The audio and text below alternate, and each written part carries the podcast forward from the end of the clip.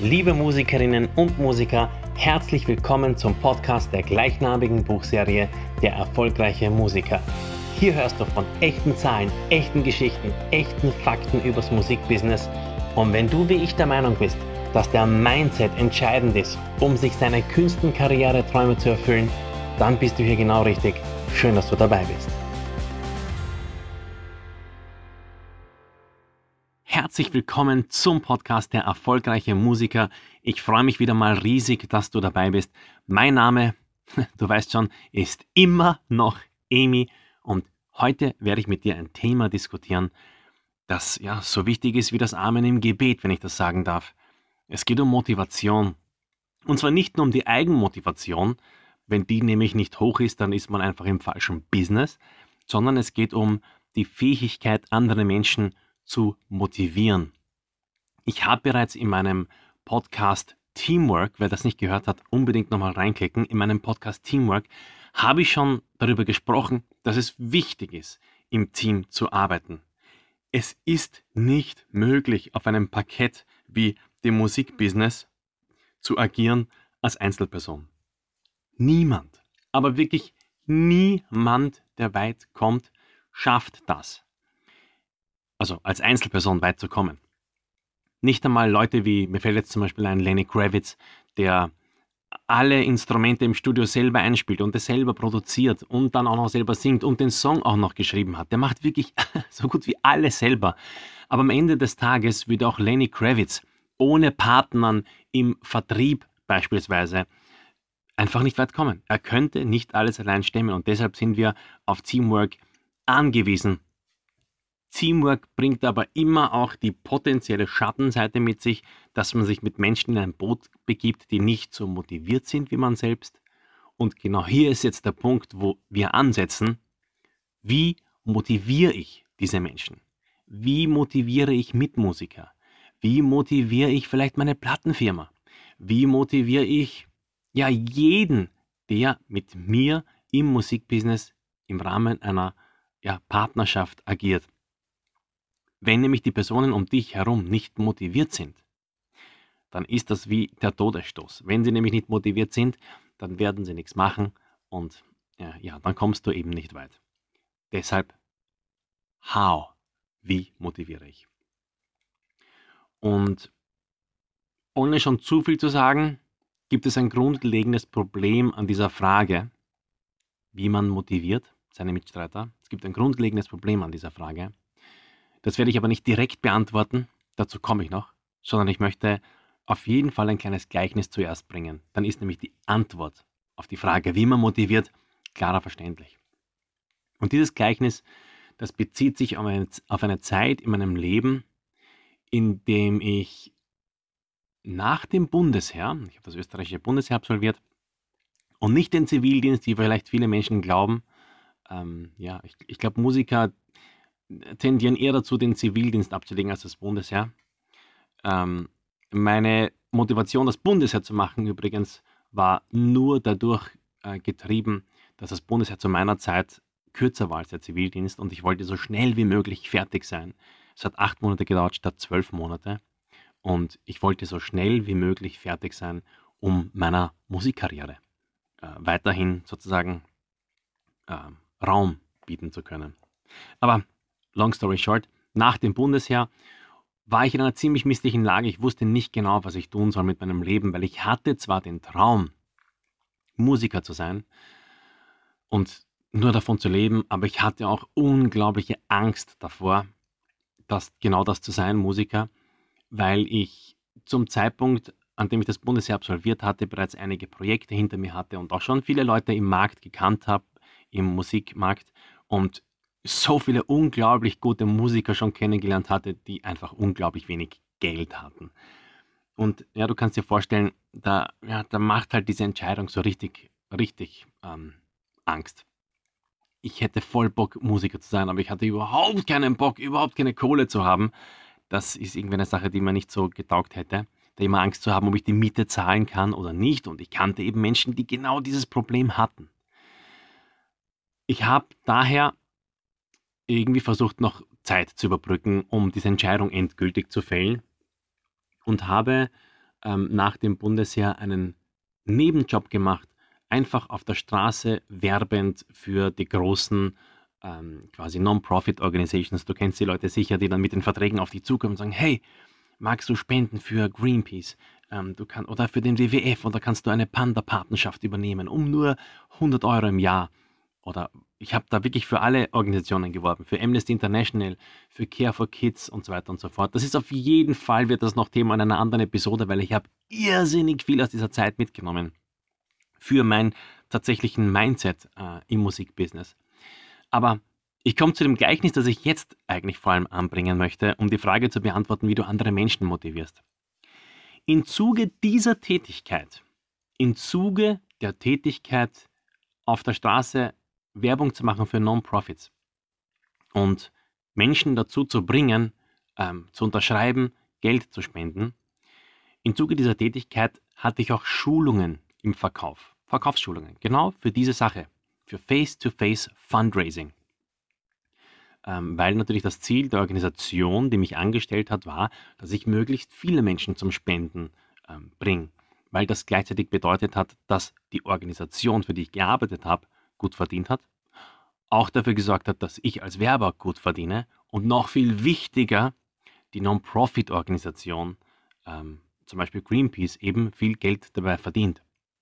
Es ist nämlich, ähm, das ist unglaublich, das hätte ich mir damals nie gedacht, aber die größten Einnahmen, die, ähm, die verdienen Non-Profit-Organisationen durch genau äh, diese Tätigkeit, durch Werbungen auf der Straße. Wir alle hassen das irgendwie oder es, es, geht vielen Menschen irgendwie schon ein bisschen auf die Nerven, aber es ändert nichts daran, dass die Non-Profit-Organisationen so zu ihrem Geld kommen.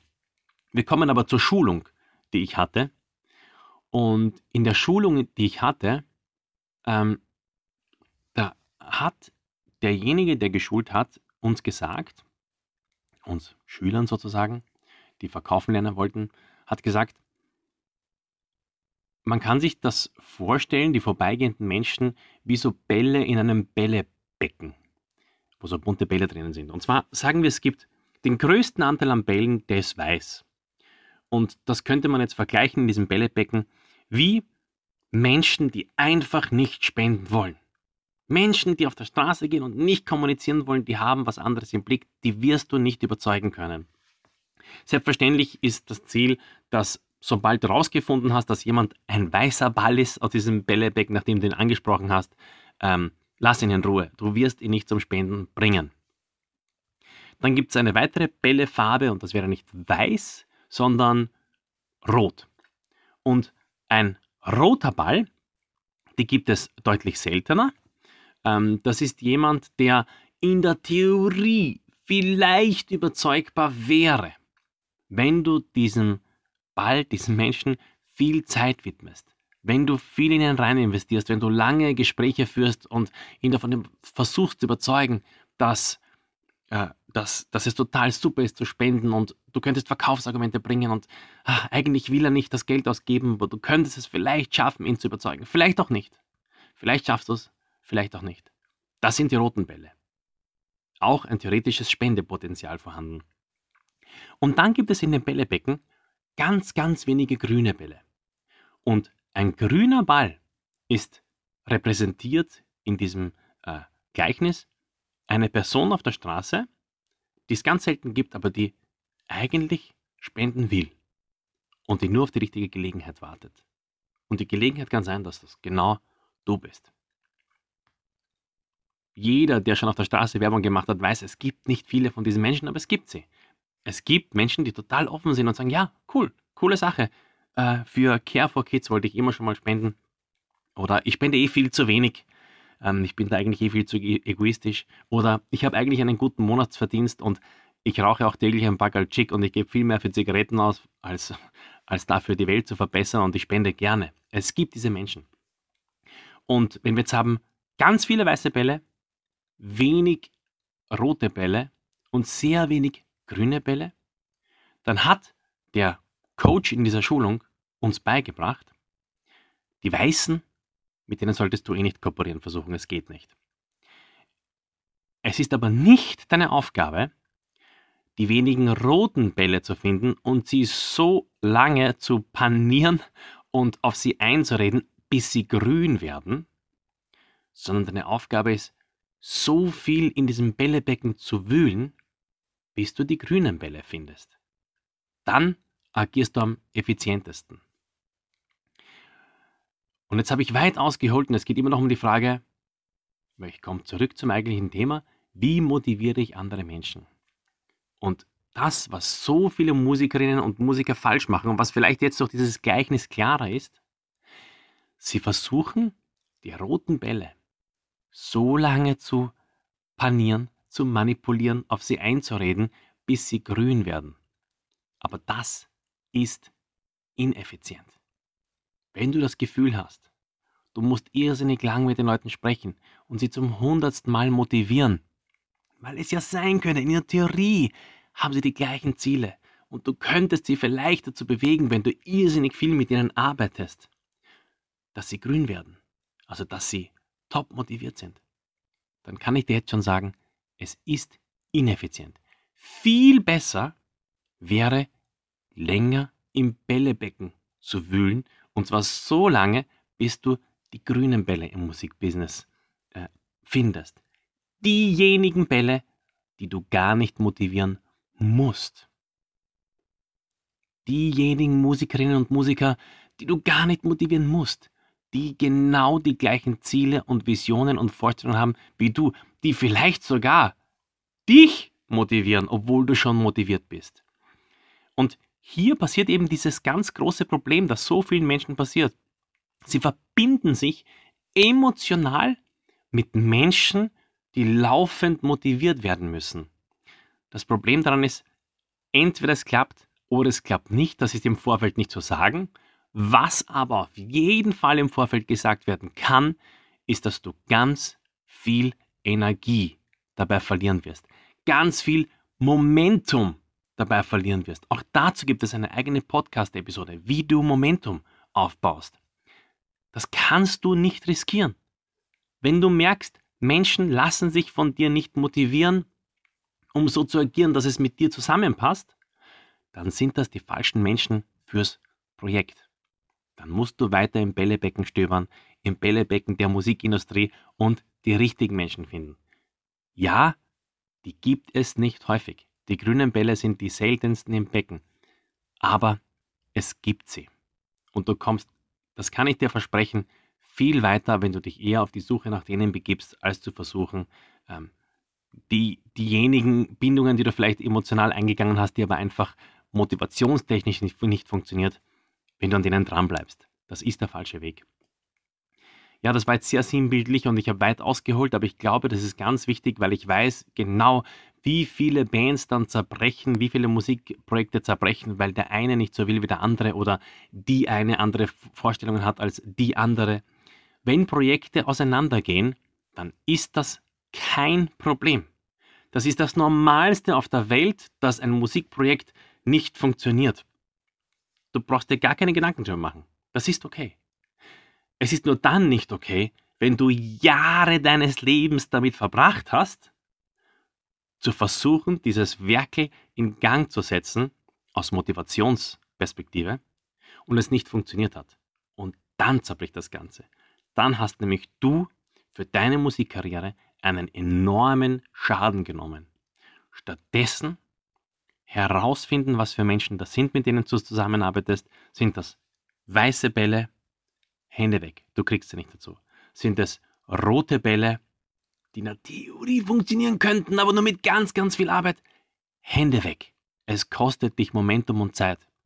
Stattdessen such die wenigen Grünen unter den Bällen, unter den Menschen im Musikbusiness.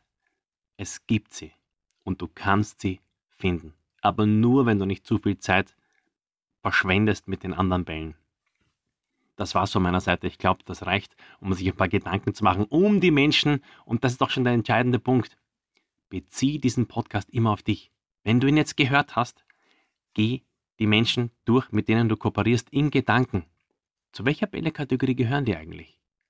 Sind das weiße Bälle, rote Bälle oder grüne Bälle? Ich weiß es nicht. Es liegt an dir, das herauszufinden. Music Forever. Wir hören uns. Richtig cool, dass du auch diesmal wieder dabei warst beim Podcast zur gleichnamigen Buchserie Der erfolgreiche Musiker. Du findest wie immer alle Infos in der Podcast-Beschreibung und on top gibt es dort weiterführende Links zu meinem Blog, meinem Mentoring-Service, meinen Büchern und zu allem, was ich sonst noch zu sagen habe, um dich auf deinem Weg ein erfolgreicher Musiker zu werden, zu unterstützen. Music Forever, wir hören uns.